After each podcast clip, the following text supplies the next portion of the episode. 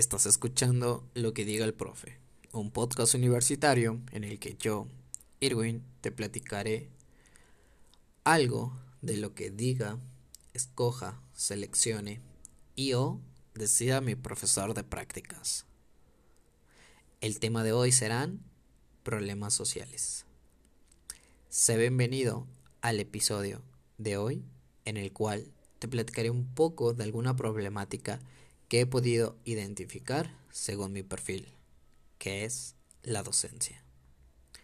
Para comenzar, te quiero comentar que este tema se guiará de cuatro puntos en el cual nos apoyaremos para tener un panorama claro y no caer en la misma idea varias veces. El primero, vamos a establecer el problema. El problema que puedo seguir identificando y trabajando desde clases presenciales a clases en línea es la obesidad. Si eres un ciudadano consciente de tu sociedad, de tu país, de tu colonia, de tu estado, sabrás que los números en México acerca de la obesidad infantil son graves ocupamos los primeros lugares en obesidad infantil. Y esto se debe a muchos factores a los cuales podemos culpar.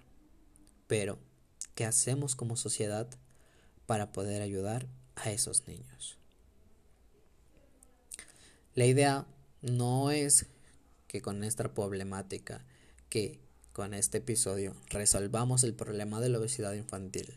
No. Solamente te digo que tendremos que ser más conscientes y que tenemos que ser promotores de la salud a diferentes escalas y diferentes problemáticas. Te comento, el gobierno de México actual ha implementado varias estrategias en contra de la obesidad. Estas estrategias se manejan de lo general a lo particular. Es decir, identifican el problema, saben que son problemas del país e intentan atacarlo con programas que ayuden a los niños. Es ahí donde yo veo un pequeño problema. Considero que ante un problema tan grande debemos de empezar con soluciones particulares e ir a lo general. Es decir, y lo que te propongo y pueda reflexionar el día de hoy es, tú, ciudadano promedio, vuélvete un promotor de la salud. Si bien tú solo puedes dar algún consejo, alguna experiencia, alguna vivencia, pero lo más importante, puedes referir a ese pequeño individuo que tú has visto alguno de los programas que se implementa el municipio, el estado o el gobierno. Creo que con esta pequeña solución podemos ayudar un poco a ese infante. Tenemos un gran problema, que es que los niños prefieren quedarse en casa y seguir en los videojuegos. Ahora que todo el día estamos en la casa y con las clases en línea, nos obligan a estar sentados a un computador, a una pantalla, estar todo el tiempo y vivir en una manera sedentaria, es importante que como padre, como alumno, como hermano, como primo, como parte de la sociedad, puedas seguir involucrando a más personas a un estilo de vida saludable.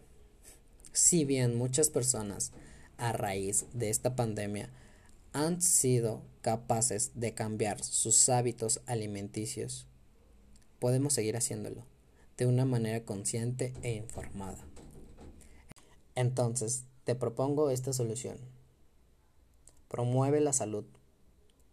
Si bien como futuro docente de educación física realizaré pláticas, conversaciones, expondré temas de salud, de hidratación, de cuidado, de higiene y todo lo que tiene que ver con la cultura física y la salud, puedes ayudar. Y considero yo que el impacto será aún mayor.